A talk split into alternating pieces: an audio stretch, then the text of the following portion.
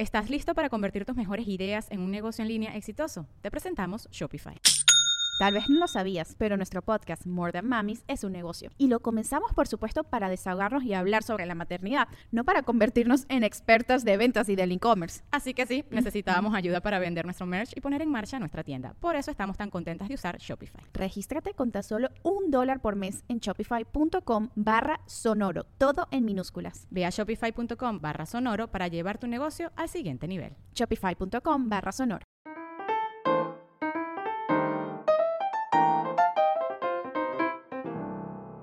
Hello, mi gente amada, y bienvenidos a un nuevo episodio de Bla, Bla, Bla. Muchísimas gracias a todos los que están escuchando. Es muy probable que este sea el último episodio del podcast del año. Tal vez haga uno más, pero no sé, depende de muchas cosas. Pero dicho eso, les quería eh, desear una feliz Navidad y empezar el episodio, bueno, reconociendo lo que fue este año y agradeciendo tanto a la gente que escucha el podcast, agradecer también a la gente que vino de invitados. Eh, yo no suelo tener muchos invitados por dos razones. Una es que no me considero buen entrevistador. O sea, soy una persona que me, me cuesta mantener, o sea, siento que puedo mantener una conversación eh, largo, pero, pero me cuesta entrevistar, me cuesta como que es, ese, esa gente que tiene la habilidad de que mientras te están respondiendo, no estar pensando en lo que vas a preguntar, sino estar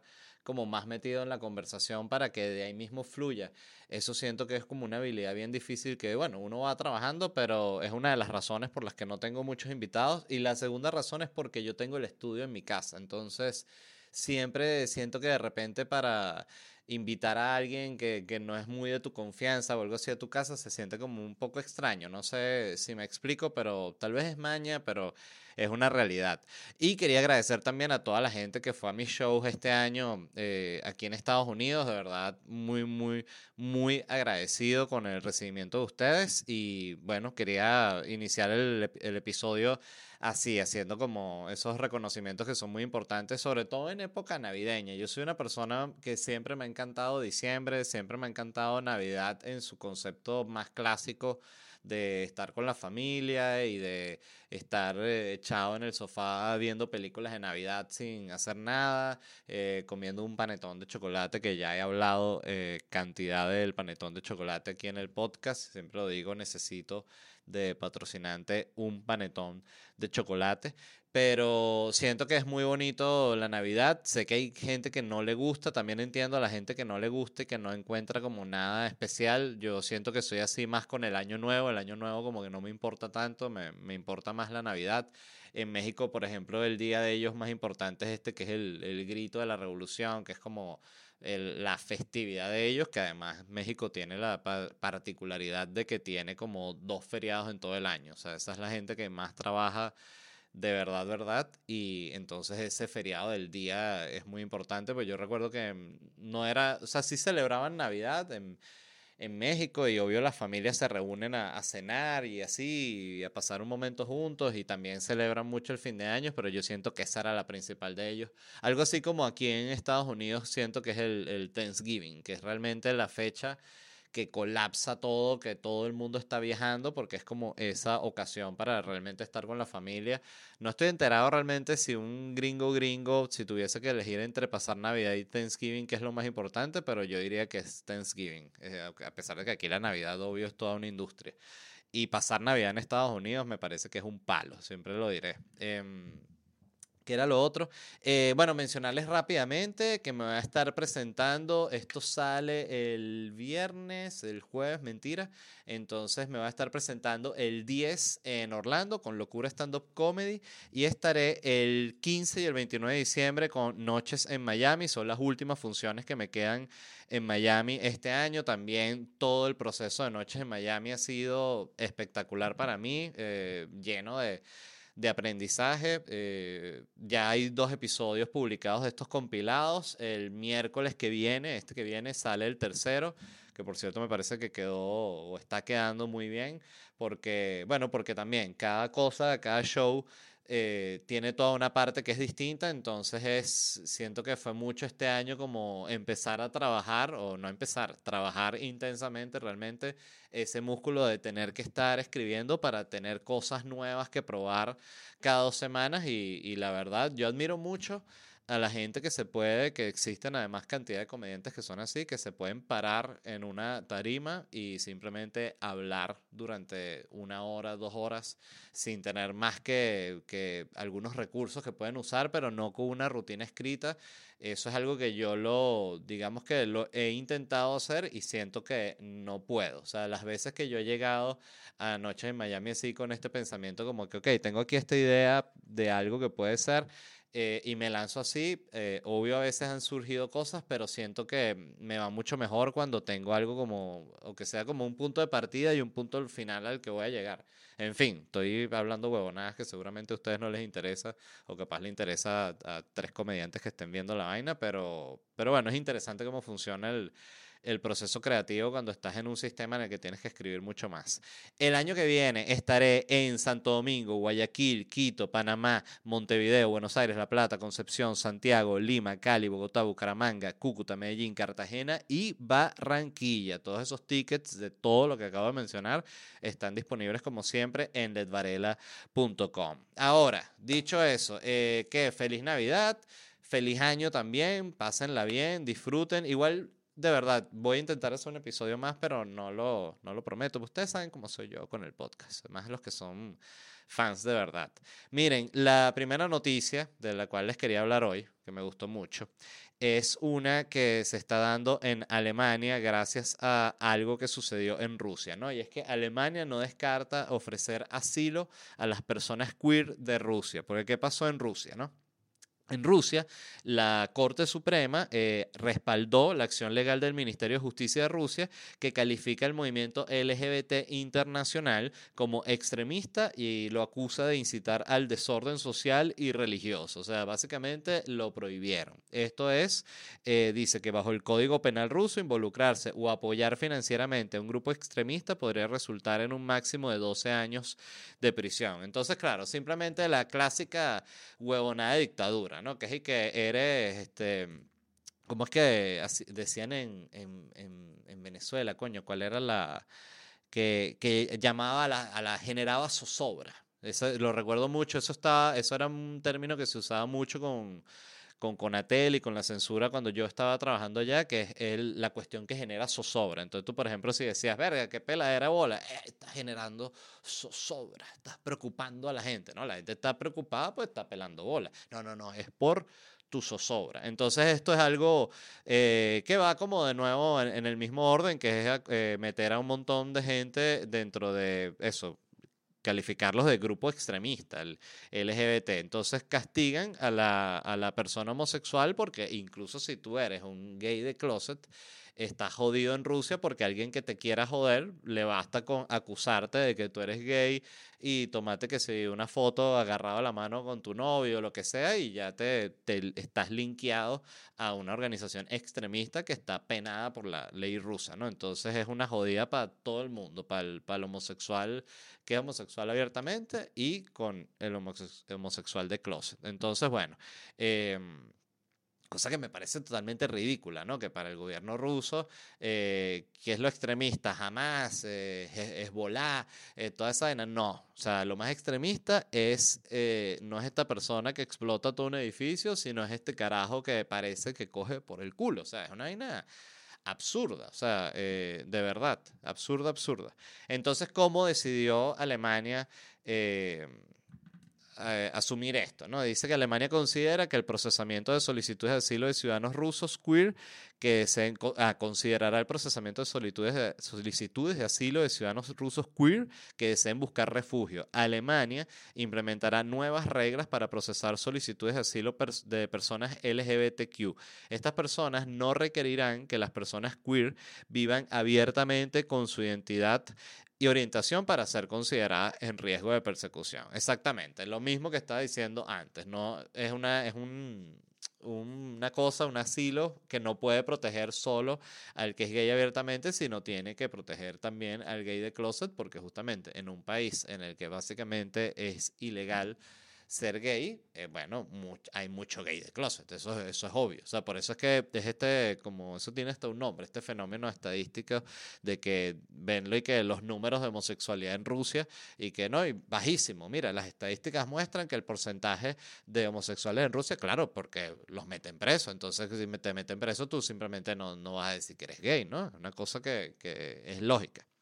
Entonces, yo siento que está, lo que está más interesante, me parece, de todo esto, me parece muy bien por parte del gobierno de Alemania como que activar este tipo de recursos, sobre todo entendiendo lo duro que es el tema de la migración y eh, hago una acotación rápida con el tema de la migración y luego seguimos con esta idea. Vean, porque si no se me va a olvidar, lo que está haciendo este youtuber que se llama Calvo y en bancarrota, Bolt and Bankrupt. El carajo hizo todo el recorrido desde Venezuela, se llegó hasta Colombia y desde Colombia se llegó a, eh, no sé si el Darién ahorita me confundí si empieza en Panamá o empieza en Colombia, disculpen la ignorancia, pero se llegó hasta el inicio del Darién, cruzó todo el Darién y luego llegó hasta México y agarró este tren que es conocido como La Bestia, que no sé si nunca me queda claro si es un solo tren o se le llama La Bestia a ese tren que va en esa dirección. Me imagino que es así, porque deben ser muchos. Eh, y se sube a los trenes y llega hasta Ciudad Juárez, eh, hasta el paso a la frontera ahí con el paso. Y la verdad me parece que es... Eh, a nivel de lo que es un youtuber viajero, es lo más interesante, que he visto en mi vida. De verdad lo tenía que recomendar así, no, no es una como recomendación de que me pareció chévere y ya, me pareció un documento importante porque te queda muy claro la tragedia que viven esos migrantes y toda la situación por la que tienen que pasar con niños, eh, subiéndote con un niño chiquito un tren que va a arrancar movimiento, que si te caes te, te pisa y simplemente te mata para la mierda, eh, con una eh, peladera de bola demasiado agresiva y es muy interesante sobre todo para el que ha seguido este tipo, este youtuber, que ya les voy a decir cómo se llama él, Bolt, porque él tiene una, una personalidad muy... Benjamin Rich se llama él, nació en el 74, o sea, tiene 48 años. Él tiene una personalidad como muy con mucho sarcasmo, muy incluso un poco como despreciativa. Tú lo ves que el tipo va a Bangladesh o va... El, yo creo que se hizo famoso básicamente por recorrer mucho como los países, ex países soviéticos. Y ves que, o sea, los rusos los trata como una mierda. Llega un ruso borracho, le se arranca para allá, borracho, oh, me saca culo. O sea, es un tipo como incluso medio agresivo. Y, y, ver que ese tipo que tiene esa personalidad, que yo además tengo años viéndolo, eh, cómo le cambia su, su, foco y su manera de expresarse, todo, ver la, la pela y la malatripa que pasan los migrantes, es también una vaina que es inspiradora en el sentido de lo que es la empatía humana. Entonces, eh, les quería recomendar mucho que lo vean. Me impresionó mucho el, de el del Darien, que, que, de nuevo ya he visto muchos documentales y no me deja de, de impresionar la cantidad de gente que, que, pasa por ahí, que vive ese peligro, todo escapando de la miseria, que además no son solo venezolanos, son muchísimos venezolanos, pero también gente de la India, de Bangladesh, cubanos. Hay una parte que el tipo está ahí como cortándose el pelo en, en no recuerdo en qué ciudad está, en Monterrey. Y, y, el tipo que está esperando ahí como para cortarse el pelo es un migrante cubano. Y entonces tú dices, coño, que arrecho todo el tiempo que tiene Cuba. Y todavía ahí también hay un migrante cubano que se vino en la bestia, Darien, para llegarse para coño. La vaina es una pesadilla. Pero está muy bueno el, el, el, el video, véanlo. Eh, de nuevo, Calvo en bancarrota, Bolt, Bolt en bank, bankrupt. Me cuesta mucho decir eh, esa palabra. Y mm, excelente, excelente todo el trabajo del tipo, me, me, me impactó mucho. Eh, de hecho, lo quiero ver de nuevo. Y, mm, y sí, eso, recomendadísimo. También él estaba viajando con un tipo que se llama Timmy, Timmy no sé qué vaina, que es un griego que también hace trabajo así en eh, clásico youtuber que se mete para barrios y vaina y así, que es como ese el reto, pero también tiene como todo un tono de como más sexual, pues se levanta jevas y besa jevas y vaina. Entonces es totalmente distinto a lo que es el carajo, pero es el mismo, como el mismo género, ¿no? Y también he estado viendo otro último que menciono que me ha gustado, que es un, un tipo de Costa Rica que se llama Araya Blogs, que nos vimos uno que fue a Haití. Y de verdad, lo de Haití también es una vaina que uno queda horrorizado de la miseria que hay en ese lugar. En fin, sigamos hablando de los gays rusos. Em, les estaba diciendo que me pareció interesante todo lo que, lo que está haciendo Alemania en este sentido, pero que siento que también es tan inevitable que hay hombres rusos que están desesperados por irse para Rusia, que obvio se van a llegar al consulado o se van a llegar para Alemania diciendo yo soy gay de toda la vida, o sea, de toda la vida. O sea, yo, mire, no es que no conozco uno que sea más gay que yo, de verdad. O sea, por decirte, y desde niño, yo desde niño sabía, lo primero que pensé fue gay, fue mi primera palabra. Entonces, coño, si cuando es que aprueban el, el, asilo y que no, pero vamos a hacerle unas, unas preguntas más. ¿Sobre qué? Sobre mi homosexualidad, porque es intensa. Puedo estar hablando de esto por horas. Ah, bueno, vamos a darle el asilo a este carajo. Entonces es inevitable que suceda. Inevitable, inevitable, inevitable. Y muchos de los que están escuchando están pensando, o sea, por un asilo en Alemania, eh, o una, una, ciudadanía alemana, una residencia permanente allá, para el que le gusta Alemania. A mí me parece muy, muy, un lugar medio hostil para vivir Alemania.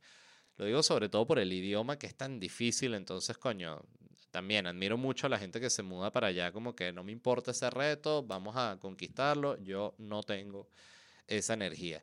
Eh, siento que evidentemente también se llegará al caso de algún venezolano en Alemania que se llegará para el consulado y que mira, yo soy ruso, eh, gay también de toda la vida y no tengo papeles porque me los quitaron allá en Rusia por, por gay, me dijeron, me los quitaron, entonces coño, supe este recurso y que, pero usted porque tiene esa franela de la vino tinto. Ah, no, esto es que me la, me la regalaron mi, mi, jefe, que es un, un venezolano. Yo, de nuevo, repito, ruso gay. ¿Qué era lo otro que les iba a decir? Eh, eso es lo que está pasando allá en Alemania. Estuve leyendo otra noticia que me gustó y es que un funcionario, escuchen esto porque de verdad es un, una locura, un funcionario de Paraguay fue destituido en medio de un acuerdo con un país inexistente. Ajá, ¿qué pasó? Este es un tipo que se llama Arnaldo Chamorro, que es jefe de gabinete del Ministerio de Agricultura y Ganadería de Paraguay. Fue destituido tras firmar un acuerdo con Kailasa, un país que no existe. Chamorro expresó un deseo y recomendación para que Paraguay considere el establecimiento de relaciones diplomáticas con Kailasa, incluso apoyando su admisión como Estado soberano en organizaciones internacionales como las Naciones Unidas. Entonces, tras su destitución, Chamorro admitió su error y aseguró que el documento no compromete al gobierno de Paraguay.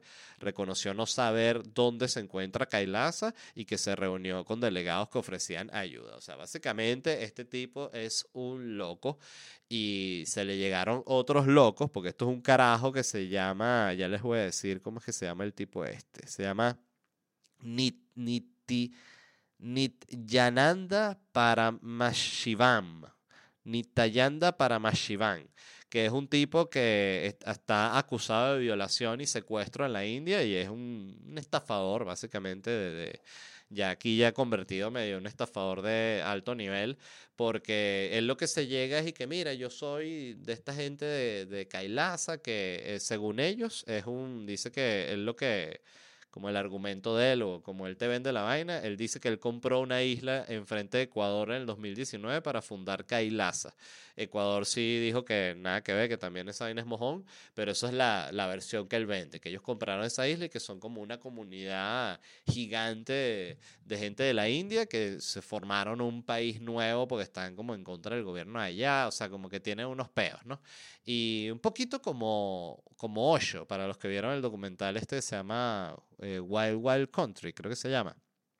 Buenísimo, por cierto, que, que, sale toda esta historia de Osho, que es un tipo que es un, un gurú que llega un momento que maneja tanto billete que ellos compran un terreno gigante en no sé en qué estado, como decirte en Colorado, una cosa así, y ellos ahí instalan su gente y se convierte en un peo porque ya es como una especie de, de, de invasión, porque ellos como que lo, lo, que hacen también es que al ser tantos, ellos ganan las elecciones del pueblito ese, eh, que son como 60 personas en el pueblito, ellos son 600 carajos así con las batolas y el peo, las, las batolas y las orgías. Y, y, bueno, y ellos empiezan ya a involucrarse a nivel de, de, Estado dentro del tema de Estados Unidos y ahí es cuando la, la, cosa evidentemente se convierte en un peo. Buenísimo documental. Este es un tipo que tiene como, como ese mismo perfil, eh, pero simplemente el estafador porque este no tiene como una, una religión ni un culto, ¿no? Simplemente es un tipo que anda por ahí jodiendo y jode a gente como este huevón que, que, que no, no le bastó. O sea, qué impresionante la gente que no sabe que existe Google o que simplemente no tiene el, el instinto de buscar en Google. Eh, tan sencillo hubiese sido para ese tipo y que mira que te quiere eh, contactar el presidente de Kailasa, que es una, una, nueva nación ahí en Ecuador, que están buscando apoyo económico y tal. Y oye, tú dices, ah, bueno, vamos a googlear Kailasa y te va a salir, este es un loco, listo. Así de rápido va a salir, no, dile que, que muchas gracias, pero no. Pero bueno, todos sabemos que, que en los gobiernos hay gente brutísima siempre, que es una cosa impresionante. Yo siento que hay gente brutísima en todo. Es como que se, se, se, ellos se van coleando. Eh, evidentemente me imagino que hay, hay, ambientes como de muy alto nivel tecnológico quizás o de experticia que no, no, no, no permite la entrada de gente bruta. Pero también la brutalidad siento yo que es en muchos sentidos. Hay gente que puede ser como muy habilidosa para algo técnico, pero a nivel, qué sé yo, emocional, son unos brutos, unos animales, ¿no? Eso pasa con, con yo creo que todo el mundo, todos somos brutísimos en algo. Eh, me pareció muy interesante esto del tipo de, de Kailasa, porque además ellos también jodieron, no es, no es este tipo del chamorro, el de Paraguay, la primera víctima de ellos, ellos también se reunieron con un alcalde en Newark, eso es en, en New Jersey, y de una zona allá, un alcalde, y, y, también se reunieron y el alcalde que sí hizo un tratado con la capital de Kailasa que no existe y un poco de vainas, de nuevo, agarran gente bruta también como medio, medio bajo perfil, me imagino que el trabajo de esa gente es puro mandar correos todo el día, o sea, meterse en los correos de las cancillerías de todos los países, hola, soy el, el de Kailasa, pendiente de una reunión, unos vinos, ¿no? y bueno, alguien, alguien la muerde. Pero me recordó eh, algo bien interesante que pasó en, en, Venezuela en los años 80. Yo no sé dónde fue que yo vi que, que, esto había sucedido, pero incluso creo que me lo puede haber contado mi, mi mamá. Capaz estoy equivocado, pero lo busqué y sucedió una cosa muy similar en Venezuela en los años 80, que se llegó un falso jeque árabe, ¿no? Este tipo, lo busqué, se llama Alá Al-Fadili. Se hizo pasar por un jeque árabe multimillonario en 1982, interesado en invertir en Venezuela, engañando a banqueros y empresarios, incluyendo al dueño de una mina de oro en Guyana. Este tipo, el árabe, el supuesto árabe, capaz era un mexicano, un nicaragüense, no lo sabremos nunca, conoció a este tipo, un empresario que se llama Manuel, Juan Manuel Mezquita, que era el dueño de una mina en Curazao. Entonces este tipo le dijo que iba a invertir 500 millones de dólares en Venezuela, que soy un árabe con billete, mira los anillos de oro, vámonos, ¿dónde está el real? Y este tipo cayó y, y fue como el que le, le, dio la entrada a Venezuela y lo puso en contacto con otros empresarios, ¿no? De, me parece, por cierto, interesante que justamente un tipo que le dé entrada a un estafador árabe sea de apellido Mezquita. Son como esas vainas que es como medio tu, medio tu destino, ¿no?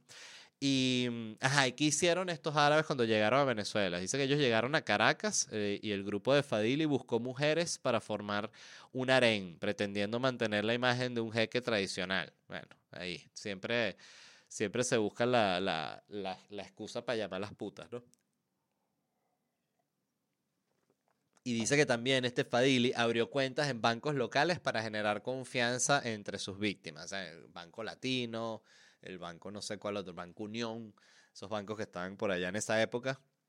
Abrió cuenta, cuenta de qué? Cuenta de jeque árabe. Ay, no, no tenemos ningún jeque árabe, señor, ya le vamos a abrir la cuenta. Fue así de sencillo, estoy 100% seguro porque también la gente allá es muy farandulera. Eh, dice que ofreció una fiesta en el Hotel Tamanaco promoviendo la idea de que representaba a una importante firma de Abu Dhabi. Durante el evento cerró varios tratos fraudulentos recaudando 10 millones de dólares reunió este tipo en una noche. Obvio es una movida que tarda meses, pero siento que la vaina es para una película de lo espectacular que es la movida. Porque también si bien estoy seguro que jodió a gente honesta, estoy seguro también que jodió a mucho bichito que le ofreció, no, firmamos unos tratados y ahí construimos unas vainas y tu comisión, ah, sí, ya, voy a echarle bola, ¿sabes? Esa, esa actitud que, que tienen siempre toda la vida.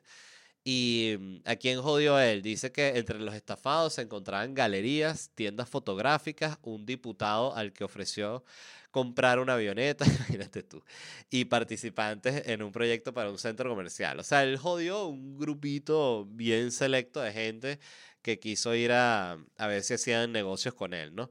Y mm, ¿cómo terminó la estafa? Bueno, dice que fue después de dos semanas de emitir cheques falsos y firmar contratos fraudulentos, dos semanas estuvo en esto, ahí en el Hotel Tamanaco, fíjate. Faidili y sus cómplices huyeron, siendo vistos por última vez en una fiesta en el Hotel Tamanaco el 26 de agosto de 1982. Dijeron, bueno, ya venimos, nos vamos a fumar un cigarro y se montaron un avión y se fueron pa' la mierda. Imagino que muchos se están preguntando qué habrá pasado con este tipo. Yo me lo pregunté, bueno, me lo pregunté y luego se lo pregunté a ChatGPT, que yo le pregunto todo a ChatGPT, ChatGPT, porque hoy estoy como indeciso. Bueno, el humano es, el, todo, para el todo tiene una respuesta.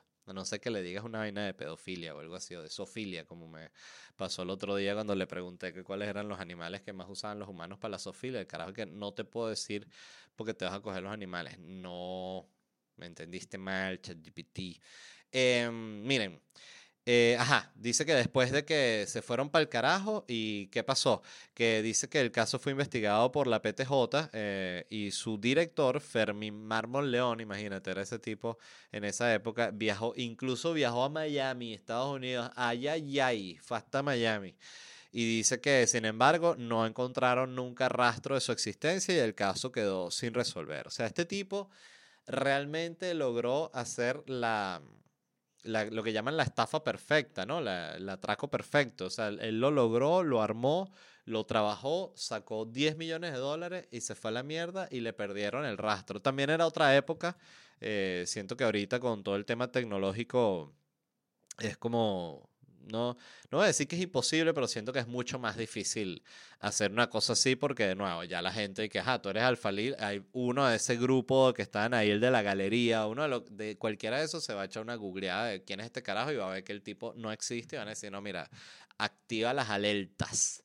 Y mm, me pareció fantástico este caso eh, de, de Fadili. Creo que está bueno como para una película. Para una película así tipo, tipo Ocean's Eleven. ¿Qué otra noticia tengo? Esta es una noticia triste, pero me parece importante, que es que el número de suicidios en Estados Unidos alcanzó niveles récord el último año. Dice que en el 2022 las muertes por suicidio en Estados Unidos alcanzaron un número récord estimado de 49 mil, un aumento de 2,6% con respecto al año anterior. Dice que más de la mitad de todos los suicidios en Estados Unidos involucraron armas de fuego. Eh, Dice que el secretario de Salud, Javier Becerra, destacó que de 9 de cada 10 casos, eh, de, cada 10 estadounidenses creen que el país enfrenta una crisis de salud mental. No, sí, de bolas, eso es obvio. Y la tasa de suicidios en el 2022 fue de 14.9 muertes por cada 100.000 personas, 5% más alta que la del, la del 2000. 18, que, la, ah, de que, que 5% más alta que la del récord anterior que había sido en el 2018. Un dato que me pareció interesante, que dijo, decía aquí que hubo una disminución de suicidios en el 2019 y 2020, que es año de, de pandemia, que uno diría que capaz la gente se iba a suicidar más, pero qué interesante como se notó que la pandemia en cierta forma creó un, como un efecto distinto al que se esperaba, que mucha gente como que se esperaba que iba a ser como una ola de depresión y de la gente loca en su casa, y sí fue así, sí pasó mucho, pero también siento que mucha gente tuvo tiempo como de replantearse vainas, este, gente de manera inevitable perdió trabajos y tuvo que agarrar otros caminos en la vida, no sé, pasaron cosas muy, muy interesantes que sacudieron la, la sociedad, pero que no la tenían tan deprimida como se siente ahorita la gente. Y cuando dice aquí que hay un, hay una, que, que, que 9 de cada 10 estadounidenses piensan que hay una crisis de salud mental, yo que vivo aquí, evidentemente, yo soy una persona que vivo dentro de mi mundo y mi gueto latino, pero, pero a la vez vivo en el país y estoy muy consciente de todo lo que sucede aquí. Yo sí creo que aquí tienen una, una crisis y que puede ser incluso internacional. O sea, la gente yo siento que está más loca que nunca. Yo no sé si ustedes lo sienten igual, pero yo a veces incluso cuando tú ves la, la, los comentarios de la gente en, qué sé yo, en un video que se viraliza, que ves un video en TikTok que se viraliza y ves las locuras que escribe la gente y la, la, manera en la que se expresan, es como que todo el mundo está como muy alterado, como si, como, como engrinchada está la gente, ¿no? No lo sienten así. Yo lo siento así. Y mm, dice que, que otro dato me pareció interesante aquí. Ah, dice que las muertes por suicidio aumentaron casi un 7% entre las personas de 45 a 64 años y más del 8% para las personas de 65 años o más. O sea, la gente que más, más se está suicidando, que está rompiendo todos los récords, son los de la tercera edad. Eso también creo que ya lo, lo he hablado aquí en el podcast, que han salido cantidad de estudios de lo, lo nociva que es la soledad para la gente cuando está eh, vieja por mil razones, pero que no se que se dice que es más peligroso que, qué sé yo, que, que, el cigarrillo, que el cáncer, que cualquier vaina, porque realmente tiene un efecto en la salud bestial, ¿no? Y en el descuido también yo creo que tiene la, la persona. Y, y me parece simplemente tristísimo que la gente más vieja sea la que más se está suicidando, porque, coño, yo siempre pensaba inocentemente, cuando era más joven, que que como que la vejez era la época para estar relajado, para, para, disfrutar de tu familia, pero a medida que pasa el tiempo veo que la realidad de, de una gran parte de, de, la sociedad es que la vejez no es para nada un momento cool, sino más bien como un momento de angustia, de, de mucha incertidumbre.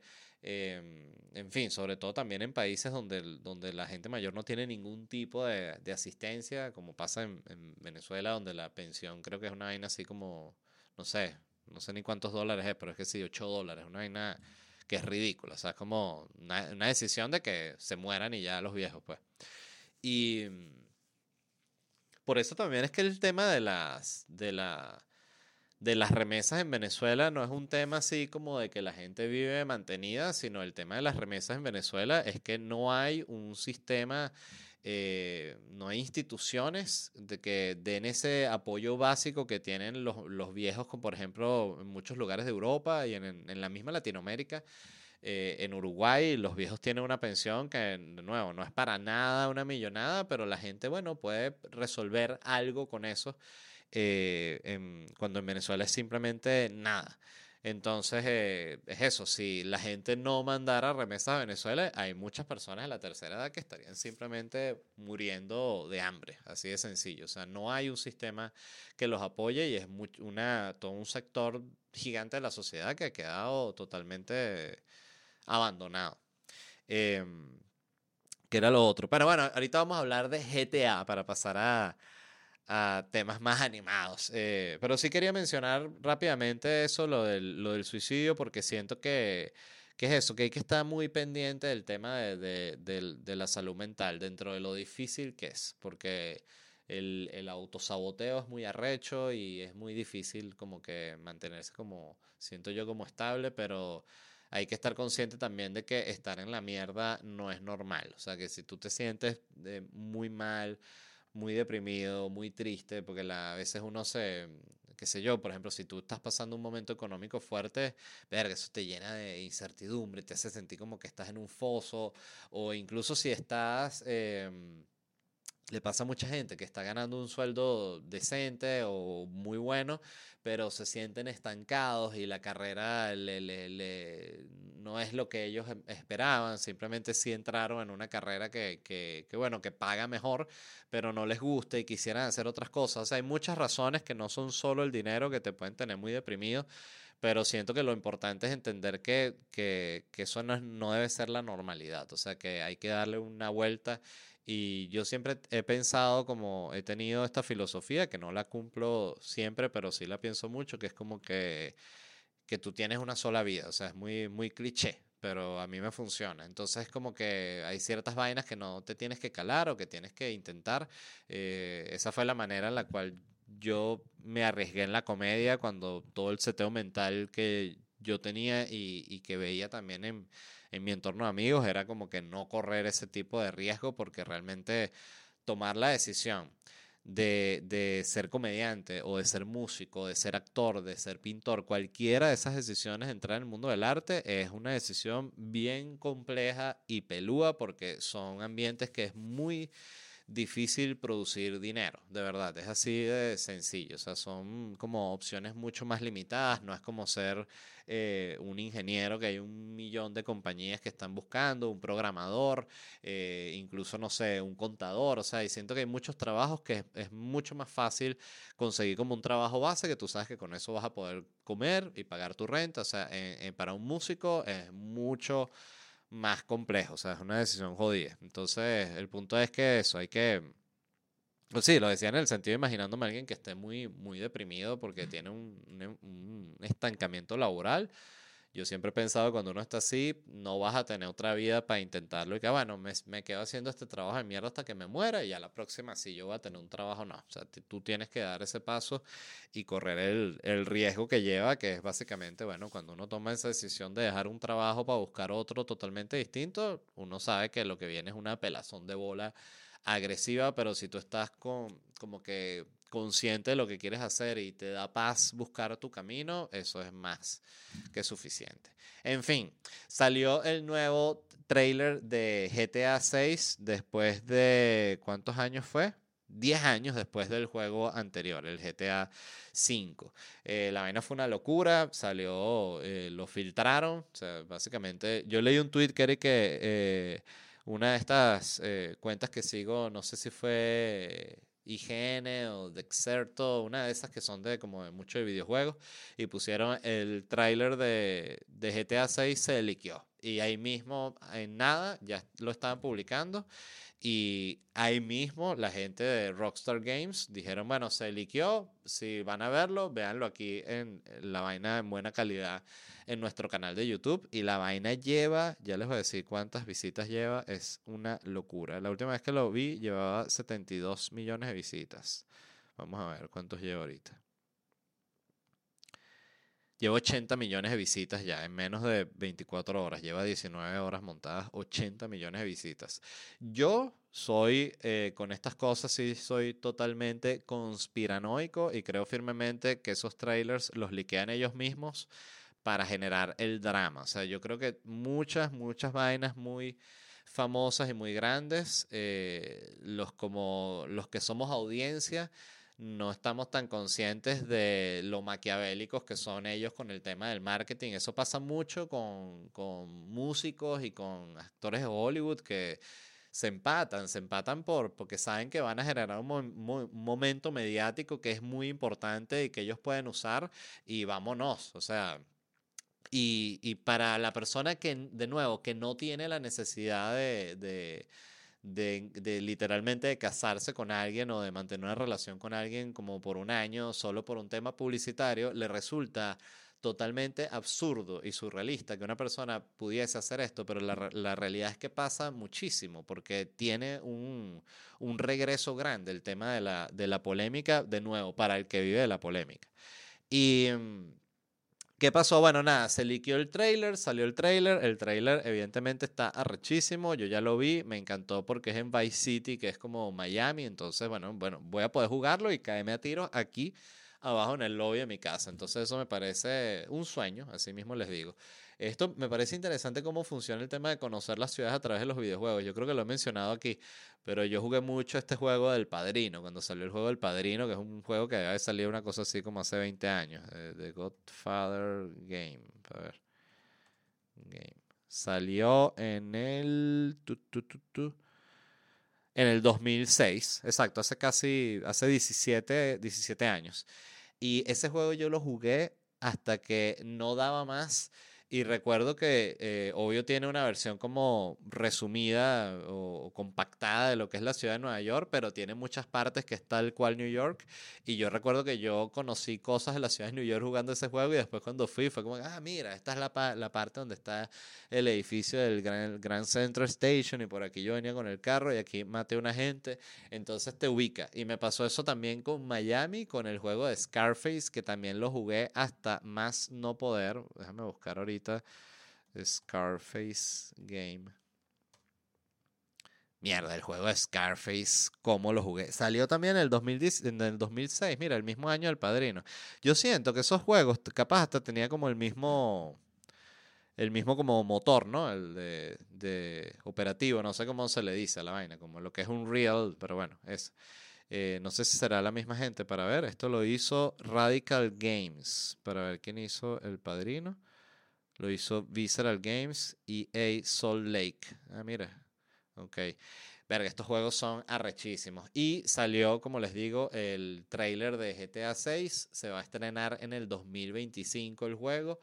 Había gente que se estaba también quejando por lo lejano que era el, lanzamiento para la fecha que sale el tráiler, pero por ahí vi un tweet que ya decía también mostraba que miren cuando sale el tráiler, siempre, eh, eso es lo bueno de Twitter, que siempre cualquier vaina que se diga salía, y... Mm, mostraba que el juego había salido, qué sé yo, el trailer había salido un año antes que el lanzamiento del juego. Em, a mí estos juegos me gustan mucho. Yo no sé si los he jugado todos, pero creo que sí. Incluso recuerdo que jugué muchísimo el Gran Theft Auto 1 para ver si... Sí, el 1 lo jugué infinito, que era este que se veía como cenital desde arriba. Y verga, era arrechísimo ese juego. Pero increíble, increíble, increíble. Qué impresionante una o sea, no, no sé si hay un juego que haya mantenido una longevidad así tan arrecha. Bueno, obvio los de Mario, sí, hay, hay muchos, la verdad. Pero son pocos los que han mantenido este nivel de que desde el primer juego es fascinante y todos los otros han sido una locura. O sea, siempre han sido muy buenos juegos. Y el último tiene 10 años y todavía la gente, si tú te metes en Twitch ahorita, va a ser uno de los videojuegos que está siendo más jugado. O sea, es un palo, pero el, el palo de los palos. Y... Una cosa que no entendí, que quería conversar, lo comenté también en, en x.com, eh, fue que nunca he entendido el tema con los videojuegos de hacer trailers donde no muestran el videojuego, ¿no? Y lo comenté en Twitter y gente me ponía que no, pero es que eh, trailer no es gameplay. Yo sé lo que es un gameplay y entiendo que es un, un trailer no es un gameplay, pero me parece absurdo porque es un videojuego, no es una película. O sea, si es una película, es Está bien que el trailer no tenga gameplay, pero si es un videojuego, yo creo que el trailer debería tener gameplay. Eh, un comentario por ahí que decía que, que, hay un, que ellos quieren vivir como la experiencia cinematográfica. Yo siento que hay mucho de eso dentro del mundo del videojuego. Creo que hay como mucho director de cine. No sé si, no sé, no sé si frustrado sería la, el término correcto, porque de hecho puedes estar trabajando en algo mucho más eh, relevante y, y, exitoso que una misma película, pero hay mucho como de esta intención de que sea eh, considerado como el cine. Yo siento que esa es una lucha eterna que existe entre, como, como no abierta, pero que existe entre el videojuego y el cine, porque dentro de la industria del entretenimiento, y justamente aquí les quería mencionar los números de, de de Grand Theft Auto 5, pues me pareció impresionante. Eh, ya lo sabía, pero se los quería mencionar para los que no lo sepan, la, o sea, lo, lo, grande que es ese videojuego. Grand, Grand Theft Auto 5 costó 265 millones de dólares y es el récord del videojuego que más costó hacer en la historia, ¿no?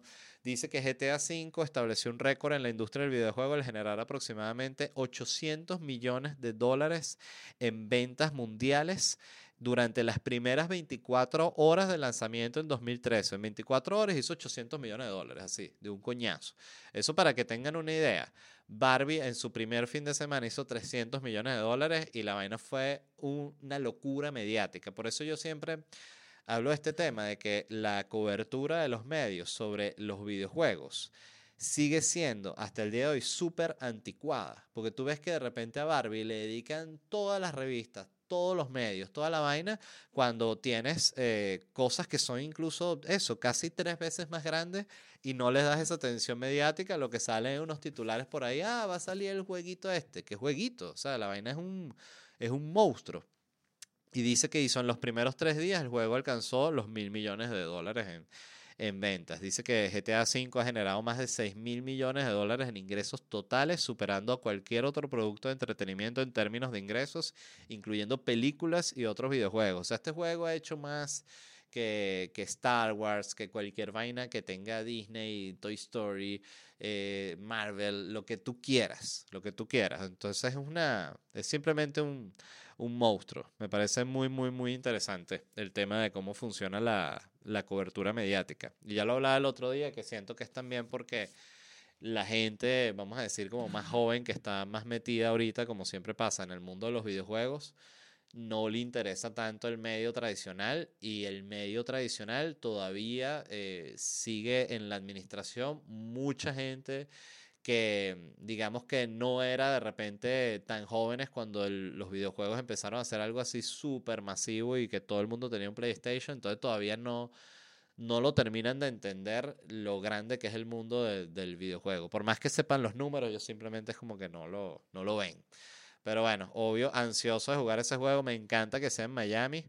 Em, de hecho, ya pedí si me podían hacer un póster como parodia de, de la cuestión de, de Gran Theft Auto para Noches en Miami, así que bueno, de repente lo publico por ahí.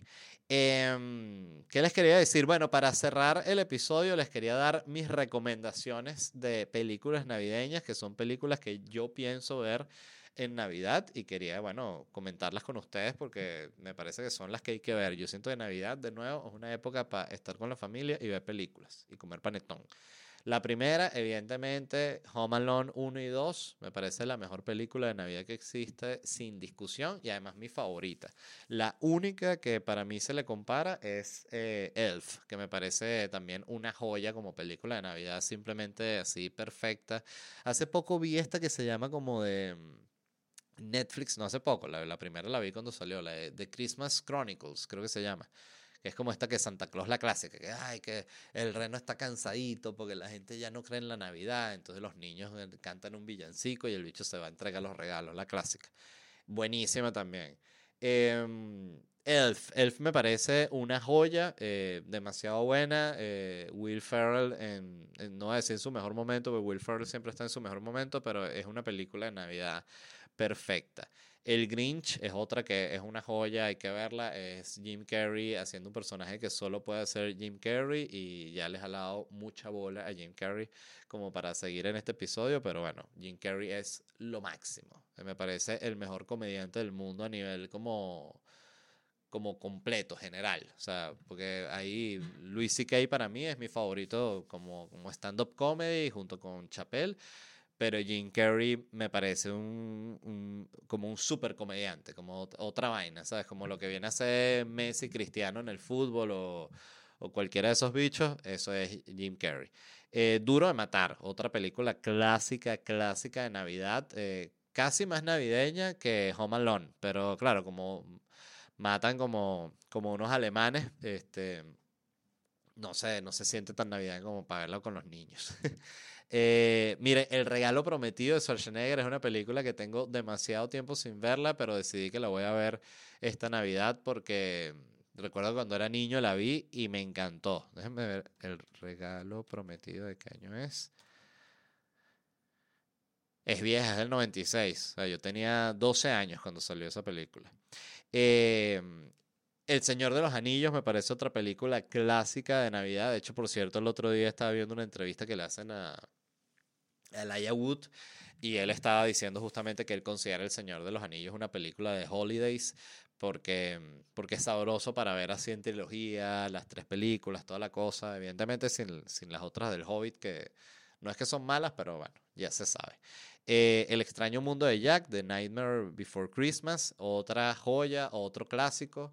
Eh, por cierto, hemos estado viendo las películas de, de este estudio Laika que hace Coraline, Paranorman.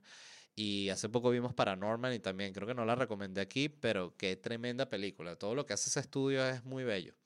Eh, otra película que quería recomendar es El joven manos de tijera, que me parece también una joya de las películas de Navidad. El Expreso Polar, a pesar de que me parece que tiene esta animación rara de cuando se puso de moda que CMX quería hacer todas estas películas con la captura de movimiento. Entonces los muñecos tienen esta vibra así como medio rara, pero me parece una bella película de Navidad. Y Scrooge, que también me parece así top, top, la pongo junto con, con Elfie con, y con El Grinch y con, y con Home Alone. Las otras las pondría como en el, en el tier de abajo. Em, así que dicho eso, esas son mis recomendaciones para Navidad. Les recuerdo que me quedan dos shows en Miami, el 15 y el 29 de diciembre. Estaré también en Phoenix, no, Phoenix ya me presenté, estaré en Orlando el 10 de diciembre y estaré el año que viene en Santo Domingo, Guayaquil, Quito, Panamá, Montevideo, Buenos Aires, La Plata, Concepción, Santiago, Lima, Cali, Bogotá, Bucaramanga, Cúcuta, Medellín, Cartagena y Barranquilla. Se les quiere mucho, gente. Si no nos vemos más este año, les mando un abrazo gigante, una feliz Navidad, un feliz año nuevo, que entrompen con todo, eh, que tengan la suerte de estar con su familia y si no están con ellos, que los puedan llamar y que puedan mandarles algún regalito, alguna cosa, algún detalle, pero en fin, que disfruten de estos tiempos porque son de verdad unos momentos eh, muy importantes para, para pasarla bien y nada, eh, se les quiere. Y les mando un abrazo gigante y si no nos vemos más este año, nos vemos el año que viene con más de bla, bla, bla. Gracias.